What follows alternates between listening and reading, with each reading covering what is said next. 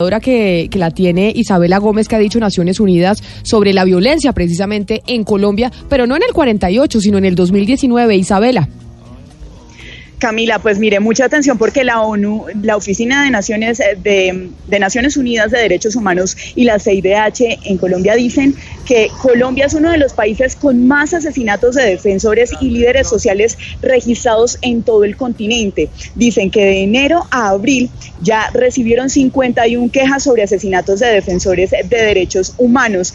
Camila, de los cuales al menos 21 ya han sido verificados. Dice que tres mujeres y 18 hombres. Estos registros, dice Naciones Unidas, pues significan la cifra, significa que esta cifra se duplicó frente a la misma fecha del año pasado. Ellos hablan también en este informe que entregan hace pocos minutos de México, Nicaragua, Venezuela, Brasil, Guyana y Costa Rica, pero algo importante es que resaltan sobre todo la situación en Colombia. Inician eh, este informe con nuestro país y sobre Venezuela, Camila, dicen lo siguiente, dicen que ambos organismos instan a los estados a agotar todas las líneas de investigación relevantes para esclarecer los hechos en los que han, han muerto defensores de derechos humanos y líderes sociales. Dicen que se debe incluir también la vinculación entre los asesinatos, desapariciones y otras agresiones que han ocurrido bajo el mandato de Nicolás Maduro y dicen que dichas investigaciones deben ser conducidas con debida diligencia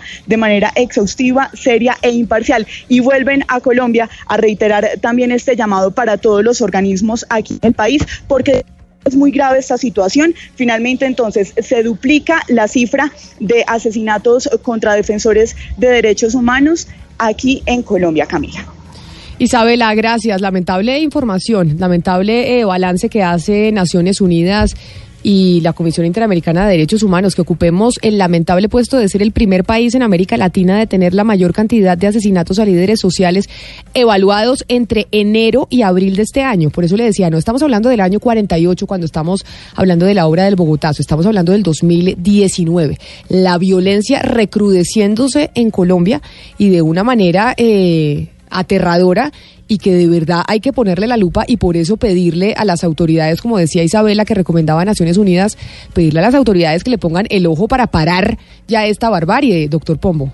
No, pues naturalmente que noticia tan escalofriante. A mí, a mí eso me, me genera eh, un, un, sinsabor eh, existencial. Y lo digo de todo corazón porque es que el Estado ha perdido la razón de ser más vital y es la seguridad.